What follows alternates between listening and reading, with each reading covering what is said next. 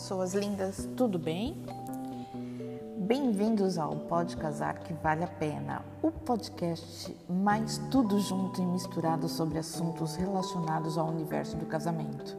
Eu sou a Fernanda Ferraro, maquiadora, professora e uma apaixonada pelo universo de casamento.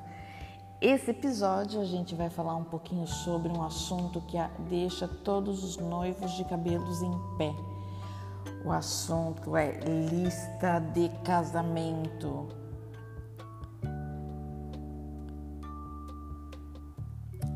Quem aí já fez a sua lista de casamento e teve aquela pessoa que a família falou: Puxa, mas Fulano é meu amigo, conheço ele desde quando você era bebê, só que você nunca viu Fulano?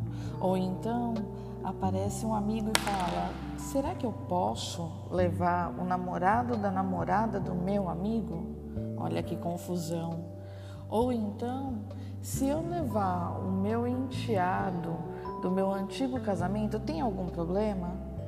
Todas essas perguntas deixam qualquer noivinho doido, porque realmente as pessoas às vezes não têm noção que um casamento é muito, muito, muito caro.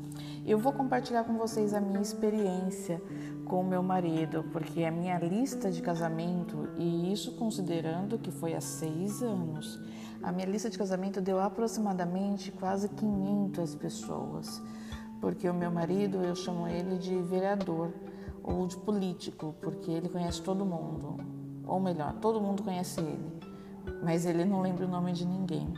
E aí o que, que nós fizemos, né? É até uma dica legal para vocês.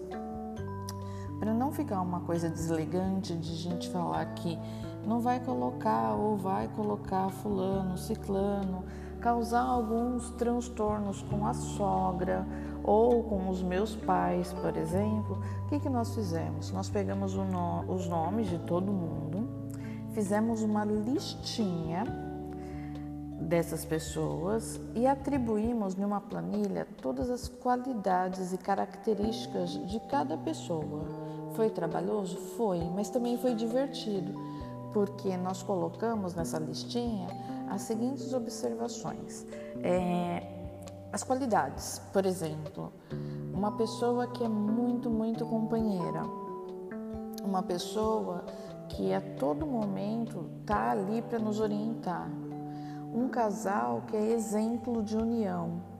E aí nós fomos colocando várias qualidades, vários adjetivos e colocando o nome das pessoas nas colunas onde estavam determinados adjetivos. Claro, teve, tiveram algumas é até engraçado, mas eu vou compartilhar com vocês. O objetivo é esse. É, tiveram algumas características que nós colocamos, por exemplo, fofoqueira, pessoa negativa, pessoa que já fala mal da outra e para nossa surpresa, esses, esses adjetivos que a gente não queria para o nosso relacionamento tinha muita gente. Resumo, fechamos a lista em 210 convidados e nós havíamos fechado o espaço para o nosso casamento em 200 convidados. Isso porque nós também usamos outra estratégia que hoje é mega tendência. Há seis anos não era, mas hoje é mega tendência. Nós usamos uma estratégia que meus convidados nunca ouçam isso, mas usamos a estratégia de fazer no final de semana, numa sexta-feira, julho, que é tempo chuvoso e num lugar super distante daqui da minha região. Eu sou da Baixada Santista e nós fizemos no Riacho Grande, em São Bernardo, um lugar que não é de fácil acesso.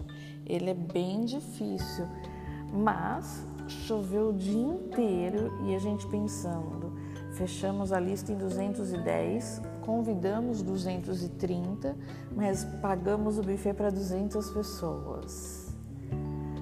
E apareceram 198. Então, por muito pouco. Só que a gente também não teve discussão por quê? Porque nós encontramos uma solução de como fazer uma lista de casamento agradando a todos. E aí, quando os meus pais e os pais do meu marido vinham questionar, ah, não vai convidar fulano, não vai colocar ciclano, o que, que nós fazíamos?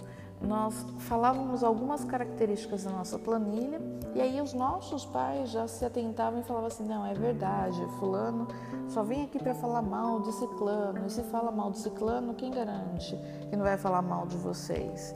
Então, são adjetivos, qualidades ou características, como vocês preferirem chamar, que não acrescentam na vida de um casal.